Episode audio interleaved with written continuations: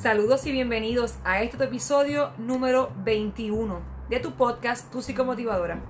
Soy tu anfitriona Jennifer Figueroa, psicóloga licenciada, especialista en motivación y adicta en recuperación. Y hoy el tema es retos, dilemas y conflictos para tener sexo con mi pareja. Voy a comenzar con unos escenarios. Primer escenario. Ambos trabajan mucho, se ven poco y cuando se ven están exhaustos, cansados. Y el sexo es lo último que tienen ganas de hacer. Segundo escenario. Tienen niños y duermen en el mismo cuarto. Y cuando lo hacen, están totalmente restringidos y con esa sensación de que tienen que esconderse para que no los vean, para que no los escuchen. Tercer escenario. Una de las parejas aumentó de peso. Ya no siente la otra deseo. Y no se atreve a decírselo. Cuarto escenario. Al momento de tener relaciones sexuales, una de las partes es da demasiadas órdenes. Apaga la luz. Ay, no, mejor préndela. Cuidado con la cama, trae la almohada. Busca la toalla. Traíste el lubricante. Y al otro se le quitan las ganas de hacerlo. Y el último escenario. Una de las partes se queja. Es que se cree que eso es. Vámonos y ya. ¿Con cuál de esos escenarios tú te identificaste? Puede ser que te hayas identificado con uno o con más de uno, o sencillamente con ninguno. Ahora bien, muchas veces, yo no sé si tú has escuchado decir, yo no solamente lo he escuchado, sino que también lo he dicho. El sexo en las parejas no es lo más importante. Ahora bien, eso refleja que estamos entrando en una zona de comodidad para no enfrentarnos a esos retos, dilemas y conflictos que tenemos al momento de tener sexo con nuestra pareja. Todas las parejas atraviesan, discúlpame, por unas etapas, ¿ok? Por unas fases. Comenzamos. La primera fase de toda pareja. La fase del enamoramiento. Emociones a mil Ahí es que aparecen las mariposas en el estómago. Los deseos están a flor de piel. ¿Por qué? ¿Por qué sucede eso? Bueno, fisiológicamente nuestro cerebro está liberando endorfinas, neurotransmisores. Eso lo hemos hablado en otros episodios. Lo que es una endorfina y lo que es un neurotransmisor. Ahora bien, tenemos a la dopamina. La dopamina está relacionada con el placer. Está relacionada también con el amor. Tenemos la feniletilamina. Feniletilamina. Esta, este neurotransmisor lo asocian con el sentimiento de amor. Esto es lo que lleva al impulso que surge ese intercambio de miradas, los roces, que se produzca, ¿verdad? Esos apretones de manos. Ella es una de las responsables de eso. Mira esto. Ese neurotransmisor también tiene que ver con estar despiertos, con la excitación, la taquicardia, enrojecimiento, hasta el insomnio, porque a veces estamos enamorados y hasta el sueño perdemos. Otro de los neurotransmisores que liberamos cuando estamos en esa fase de enamoramiento es la serotonina. La serotonina es la que regula nuestro estado de ánimo y está bien asociada a la felicidad, al bienestar y a la satisfacción. Y también está el neurotransmisor que le llaman norepinefrina. Y la norepinefrina es también un excitatorio tiene efectos excitatorios y está asociada también a la motivación y a la conducta sexual. ¿Por qué? Porque es la responsable del placer durante las relaciones sexuales y es también la responsable de que cuando la mujer va a expulsar a ese bebé, a ese recién nacido, ella aparece para, para crear ese efecto. ¿Ok? Esa fase de enamoramiento, yo no voy a decir hoy qué tiempo dura ni cada fase. Voy a hablar sobre la fase, pero no voy a hablar sobre el tiempo de duración, porque esto va a depender de persona en persona y de pareja en pareja. Ahora bien, una vez pasamos la fase del enamoramiento, pasamos a una segunda fase.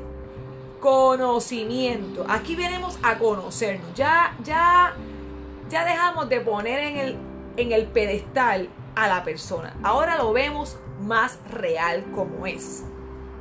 Porque también nos mostramos más reales. Ya no tenemos que fingir tanto, ya aquí podemos hablar sobre nuestras experiencias personales, las cosas que nos sucedieron en el pasado, ya aquí somos un poquito más auténticos, ¿ok? En la tercera fase viene la fase de la convivencia y ya esa fase es cuando las personas han decidido compartir una vida juntos. Aquí comienza el reto porque la actividad sexual va descendiendo. ¿Por qué va descendiendo? Por las rutinas, las responsabilidades, las cargas. Ahora bien, el amor de pareja aquí se va a expresar un poquito más desde el apoyo, desde el afecto, y hay más entendimiento de lo que es la relación y de lo que es la otra persona. Sin embargo, surgen las diferencias aquí. Y entonces comienzan las, las batallas por el cómo vamos a resolver los conflictos, porque puede ser que tú los quieras resolver desde esta forma y yo los quiera resolver desde esta otra. Aquí aparece la proyección. Comenzamos a utilizar a nuestra pareja como nuestro espejo y vemos en él lo que no queremos ver en nosotros mismos. Ay, es que, vago. Ay, ella es demasiado gritona, pero no lo quiero ver en mí y lo puedo ver en la pareja. La cuarta fase es la de la autoafirmación y ya aquí empezamos a dejar de estar todo el tiempo juntos y de creernos que todo lo tenemos que hacer juntos y comenzamos a desear compartir mis necesidades a nivel individual. Entonces comenzamos a trabajar en actividades por separada, sabiendo y respetando el vínculo, el compromiso y que tenemos una relación. Se podría decir que ahí tú comienzas a querer entrar en ti, ¿verdad? A querer oscultar y conocerte un poco más a ti mismo. Porque ya dejé de estar tan centrado en el otro. Ahora puedo volcar un poco la mirada hacia mí mismo. Y la quinta es la fase del crecimiento, y aquí la relación está un poco más madura, se profundiza más en la relación, hay más estabilidad y queremos tener un proyecto en común y aquí aparece la idea de tener una familia. Ay, vamos a tener hijos, vamos a, a ser padres. Entonces, ese hecho de querer ser familia hace que surjan nuevas ilusiones, nuevas emociones. Hay un entusiasmo nuevo, hay innovación. Y la última fase, la fase de la adaptación, ya realmente conocemos nuestras faltas, nuestras debilidades, las responsabilidades, ya sabemos asumir esas responsabilidades, estamos cómodos con la vida que tenemos porque ya estamos más adaptados uno al otro y estamos más adaptados a convivir, a aceptarnos. Pero te pregunto yo a ti, ¿Cuántas parejas hoy en día atraviesan por estas fases? O mejor aún, ¿cuántas parejas antes de convivir se conocen? Uy, pocas. Pocas. Yo, en varias ocasiones, sin darme cuenta, me fui a convivir en la fase de enamoramiento, sin haber conocido a la persona. Siempre la cosa va a cambiar. Por más que tú creas que conoces a alguien, una cosa es cuando convives y una cosa es cuando te relacionas desde, la, desde tu casa y mi casa. Claro que sí. Sin embargo, puede haber una brecha más amplia cuando pasa un proceso donde se reduce esa fase de enamoramiento, paso a esa fase de ver a mi, a mi pareja con más realidad y menos idealismo y convivimos juntos. De ahí es que van a surgir todos esos retos, dilemas y conflictos que impactan de forma directa al momento de tener relaciones sexuales con la pareja. Mira, existen conflictos, retos y dilemas a nivel médico, a nivel físico, mental, emocional, social e incluso espiritual. Hoy me voy a enfocar en el área psicosocial. Comenzamos con el primero. Vamos a ver con cuáles tú te identificas. Primero, una de las partes siempre está insatisfecha porque quiere más. Es que, mano, mi pareja, y ella lo hacemos una vez a la semana. Yo quisiera, ¿qué tiempo tú quisieras? Todos los días, dos veces al día. O la inversa. Es que mi pareja quiere todos los días. Dios mío, yo no puedo, yo cansada. Tengo muchas responsabilidades. Ok. Aquí es Aquí el problema surge porque las demandas son distintas. No existe un parámetro que diga una pareja saludable necesita tener tres veces a la semana relaciones sexuales. Eso no existe. Cada pareja va a crear su propia receta. Cada pareja va a crear su propia, sus propios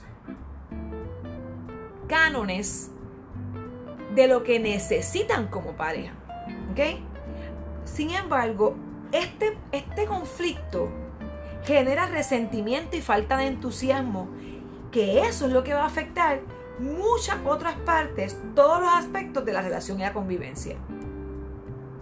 Además, que este conflicto puede llevar a la infidelidad y puede llevar a rupturas, ¿ok? ¿Qué se espera aquí? Bueno, pues que el que quiere más busque ser más creativo y el que quiere menos tenga más apertura a vivir una experiencia nueva. Otro. Este puede ser un reto. El aburrimiento. El aburrimiento viene por exceso de rutinas, por exceso de responsabilidades, poca proactividad, la pereza, el, el, cansancio, el desgano, ese sedentarismo, el conformismo, caer en el conforzón. El aburrimiento viene de un aspecto espiritual, porque cuando la persona está desconectada de, esa, de ese propósito de vida, siempre va a estar aburrida, desganada, desmotivada. Y eso influye y es un reto al momento de yo tener sexo con mi pareja. Es que siempre es lo mismo. Siempre lo hacemos en el mismo lugar, el mismo día, a la misma hora. Me identifico. Me identifico con la anterior, me identifico con esta. Ahora bien, en este episodio yo no voy a entrar mucho en detalles sobre mi vida personal porque esto se trata de parejas y yo quiero cuidar el anonimato de mi pareja. Que si algún día tú la conoces, yo tampoco quiero que tú digas, mira, esa es la pareja de Jennifer y es esto, esto y esto. No, no, no. Sin embargo, todos estos retos, dilemas y conflictos, puedo decir que de alguna u otra forma los he experimentado. Próximo. los niños, la paternidad. En un momento yo había escuchado que decían los niños, los niños unen a las parejas. Discúlpame. Discúlpame, los niños separan a las parejas. Personas que no estén equilibradas físicas, mental, emocional, espiritual, socialmente, un hijo es anti-sexy, como le dicen, para una pareja. Ok, ¿qué sucede aquí? A veces hay problemas porque una de las dos partes tiene más responsabilidades con respecto a los niños. Entonces, constantemente se siente cansada, exhausto,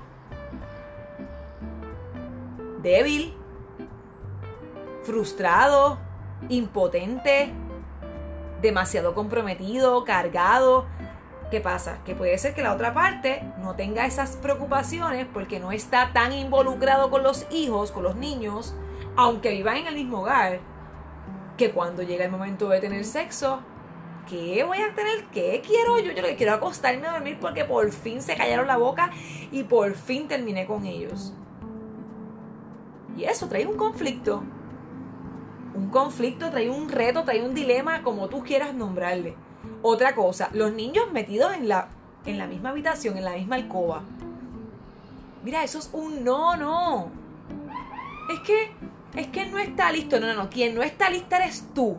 Yo recuerdo hace unos años atrás, yo tenía esta compañera de estudios, consejera psicológica también, psicóloga, ¿verdad? Y ella tenía una niña, se había separado y su niña tenía tres años. Y ella todos los días llegaba y me decía, eh, la nena está durmiendo con nosotros, la nena está durmiendo ah, conmigo, conmigo. Y porque es que me da miedo, está, está sola, ya no está el papá en la casa. Y yo prefiero tenerla en el cuarto porque me siento más tranquila. Ok, cool.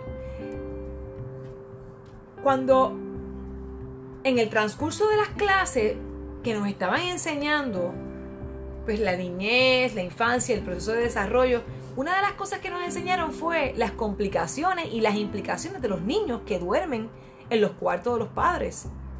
Y yo le decía a ella, pero chica, tú sabes lo que está pasando ya. No, Jennifer, pero es que ella no está lista. Y yo, ¿quién, ¿quién realmente no está lista? ¿Ella o tú? No, no, no, no, ella no está lista. Entonces, mira lo que sucede, que luego se enamoró. Y como se enamoró, pues entonces ahí sacó la niña del cuarto. ¿Y qué sucede ahí? Que la niña se siente como desplazada ya ahí es el primer rechazo. Ya, ya venía con el divorcio de su, de su madre y su padre. Ahora viene con que mamá se enamora y este hombre, este intruso, entra a tener el lugar que me correspondía a mí.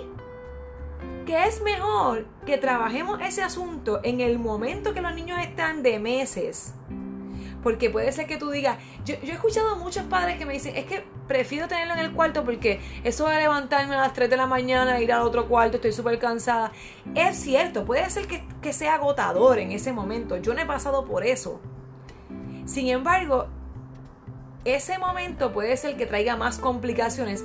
El no levantarte esa hora y caminar puede ser que 6 pies de distancia traiga más complicaciones a largo plazo. En ese momento te agota más, pero a largo plazo trae más recompensa. Y es importante que los niños tengan su lugar porque uno de los conflictos, chica, pero es que en terapia que yo me he encontrado es que, que todavía los nenes duermen en el cuarto y ya no quiere separarlo. Tienen un matrecito al lado de nosotros. ¿Y como ustedes tienen sexo? Pues nada, ponemos la alarma a las 5 de la mañana, que los nenes están bien callados, nos levantamos a esa hora, lo hacemos y ya. ¿Qué creatividad puede haber?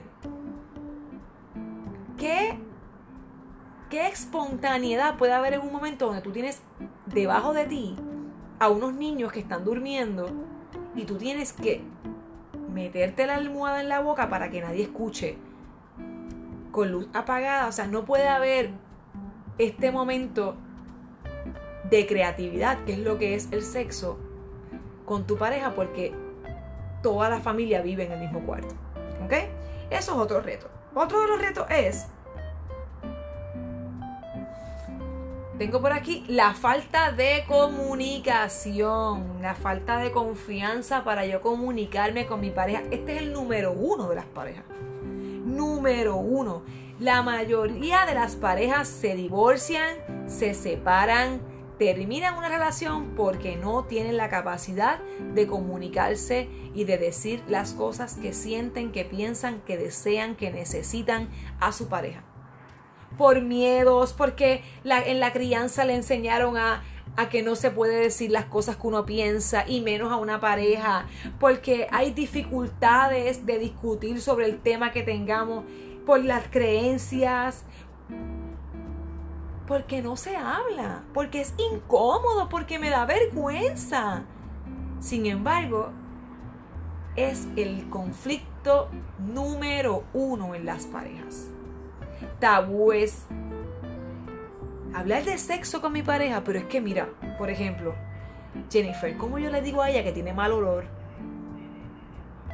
Que hace un tiempo para acá estoy sintiendo que tiene mal olor en su parte privada o en su aliento. ¿Cómo yo le digo eso? ¿Cómo yo le digo que ya no la deseo o no lo deseo? Porque es que ha engordado demasiado, se ha abandonado, ya ni se arregla. Los otros días le subí la falda y tenía un reguero de pelos en las piernas.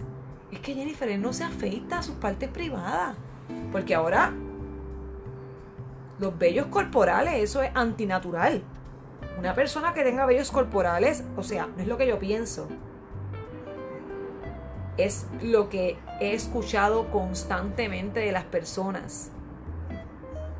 Y no se atreven a decirlo. Es que a mí no me gusta que me hagan eso es que él es muy rudo conmigo, yo quisiera que, fuera más, más amoroso, más comprensivo, que me dijera desde por la tarde, qué linda me veo, pero nada que ver, eso es, él quiere llegar y ya no me habla. Es como si yo fuera un objeto. O, por ejemplo, el varón. Dios mío, pero es que últimamente yo no sé qué le pasa a ella, está demasiado protocolar. Antes yo le daba su cachetada y ella le excitaba. Ahora no quiere eso. Ahora lo que quiere son besitos suavecitos, palabritas bonitas. Antes a ella le encantaba que le diera masaje en los senos y ahora no puede. Porque está hipersensible, porque le... Mi alarma. Porque le duelen, porque no sé qué. Todo ese tipo de cosas son cosas que no y entonces el conflicto se vuelve más grande porque nos cerramos. Entonces está el otro lado, que cuando una persona es honesta o una persona se atreve a decirle, la otra persona se enfada, lo critica, le exige, lo juzga, lo rechaza. ¿Y qué hacemos? Uh, no, mejor yo no digo nada porque para que se moleste, mejor no digo nada. Mejor me quedo callado mejor me quedo callada. Chicas, eso es un problema. ¿Para que yo le voy a decir eso si se va a enfogonar? Lo va a coger personal. Mejor yo no digo nada. Ay, olvídate, yo me acostumbré a vivir así. Y eso es un conflicto. El quinto, un dilema. Expectativas elevadas. Porque pensamos, es que se supone se supone que él haga eso, que ella haga eso, porque es que somos pareja, ya vivimos, ya él me conoce, se supone que él lo sepa. Es que yo, Jennifer, yo no quiero un niño, yo quiero un hombre, pero lo tratas como si fuera tu hijo. No, no, no, a mí de verdad que es que yo no entiendo, es que ella todo el tiempo está regañándome y gritándome como si yo fuera el hijo de ella, pero la tratas como si fuera tu madre. elevadas expectativas. Esperamos que los demás nos den la felicidad, sepan todo de nosotros, nos llenen las necesidades, cumplan nuestros sueños, nuestras fantasías, toda una ilusión. Y eso es un conflicto, eso es un reto, eso es un dilema. La sexta, anorexia sexual. La anorexia sexual es cuando desaparece el sexo en las parejas. Parejas jóvenes. Parejas jóvenes donde el sexo desaparece. No solamente desaparece el sexo, sino también que se evita todo lo que son expresiones de afecto, expresión de cariño, ternura, momentos de delicadeza, de romanticismo, de enamoramiento. Se evade todo eso. Convivimos y ya. Y ya, no hablemos mucho de eso. La anorexia sexual es importante buscar ayuda profesional inmediatamente. La número 7, las asociaciones. Uiga, esta sí que es extensa, muy extensa. ¿A qué me refiero con las asociaciones? Bueno, pues pensar que ya estamos casados. Ay, ¿ya para qué? Si ya es mi esposo. Lo damos por sentado. Siempre va a estar ahí. Ya yo obtuve lo que quiero. Yo estoy viejo para eso. No, no, no, no. Yo tengo sexo y ya es que a mí no me gusta que me esté hablando así. Jennifer los otros días me pidió que si agarrarme por el pelo, eso, eso es algo vulgar. Una mujer, yo no soy una cuero. Yo no soy una mujer de la calle. Porque asociamos que si me gusta el placer, que si me permito expresar, que si me permito sacar esa salvaje o ese salvaje que tengo, entonces caigo en lo vulgar, en lo porque tengo asociaciones. Vamos a hacer poner otra asociación. Cuando de pronto tenemos que tener sexo, tenemos sexo y rápido nos vamos a bañar. Rápido. Y, la otra persona, pero ¿qué le pasa? Dios mío, ni que, que, que yo apesto. O lo cogemos personal o la persona tiene una asociación que interrumpe, no se puede uno ni abrazar en ese momento, ay, descansa, no, no, porque yo mis asociaciones es que estos fluidos corporales son asquerosos o que no me gusta, no me gusta sentir eso y me gusta bañarme. Ojo, ¿por qué te gusta bañarte tan rápido? Hay que identificar la asociación que tenemos. No, apaga la luz. Apaga la luz porque a lo mejor estoy acomplejada de mi cuerpo porque de pequeño me decían que tenía un pene pequeño o unos senos caídos.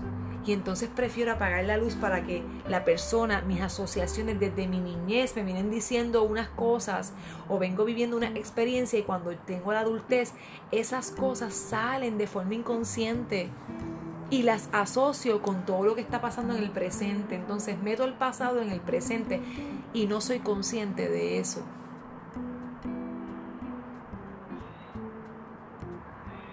Entonces, otra asociación que tenemos es que ya convivimos, ¿para qué ser tan creativos si es que no tengo tiempo para eso? Todo eso son parte de las asociaciones y se vuelve un dilema, se vuelven retos, se vuelve conflicto al momento de tener sexo con mi pareja. Y la última que quiero discutir hoy es la falta de concentración por las diferentes distracciones.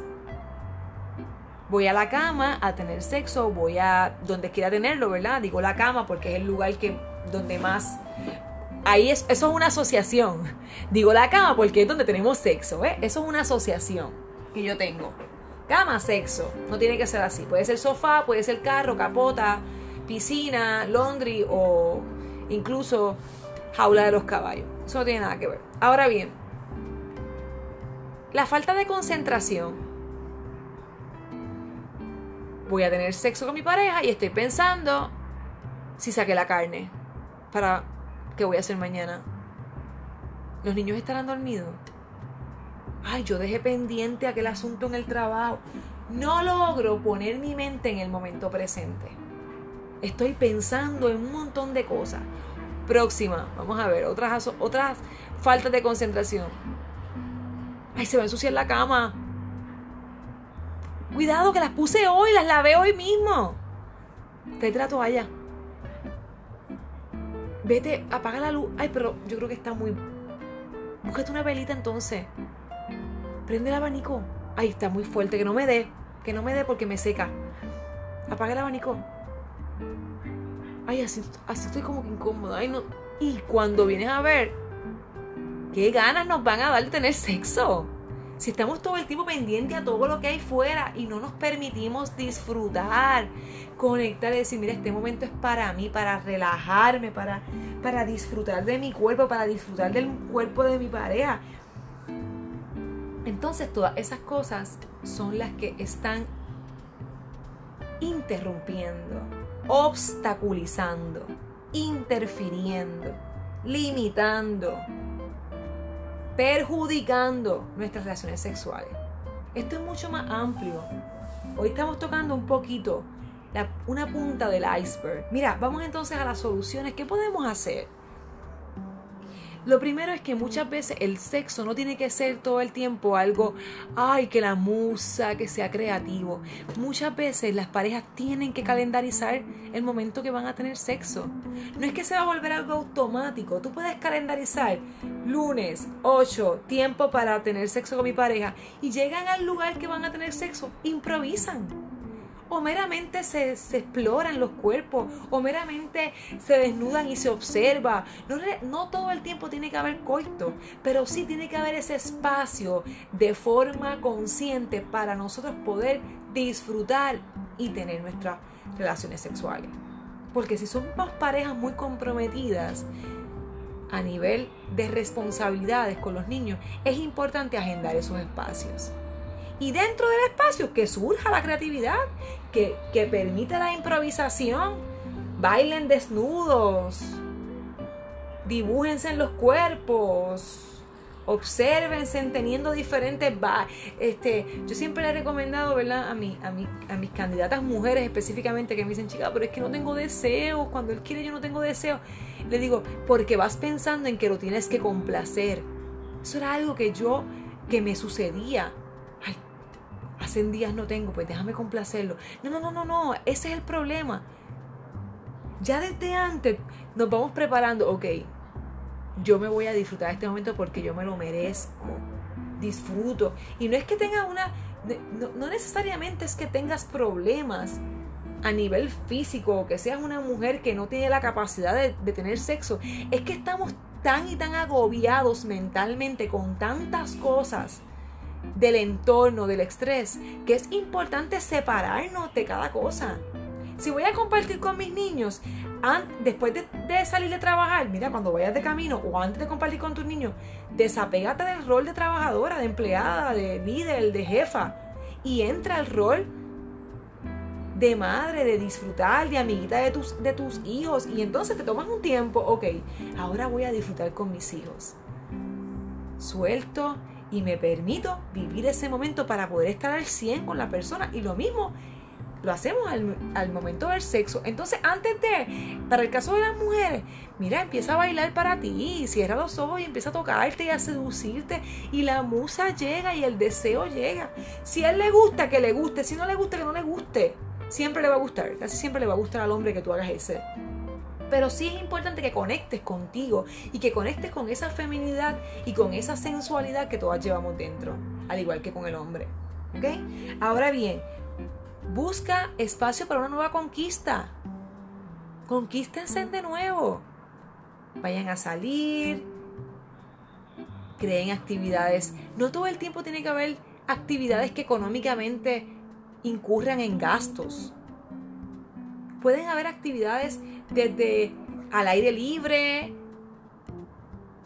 en la terraza de la casa, busquen un libro juntos y lean un párrafo y luego comparten sobre ese libro, qué piensan cada uno, si puede ser sobre sexualidad, pues mejor, porque así se, se enganchan, aprenden, se enganchan, se conocen, jueguen a roles, o sea, conquístense de nuevo, invierte tiempo, esfuérzate nuevamente, revisa e identifica tus creencias esto, esta sugerencia aparece casi en todos mis episodios, porque es bien importante que identifiquemos y que detectemos cómo estamos pensando, cuáles son las creencias que influencian en mí.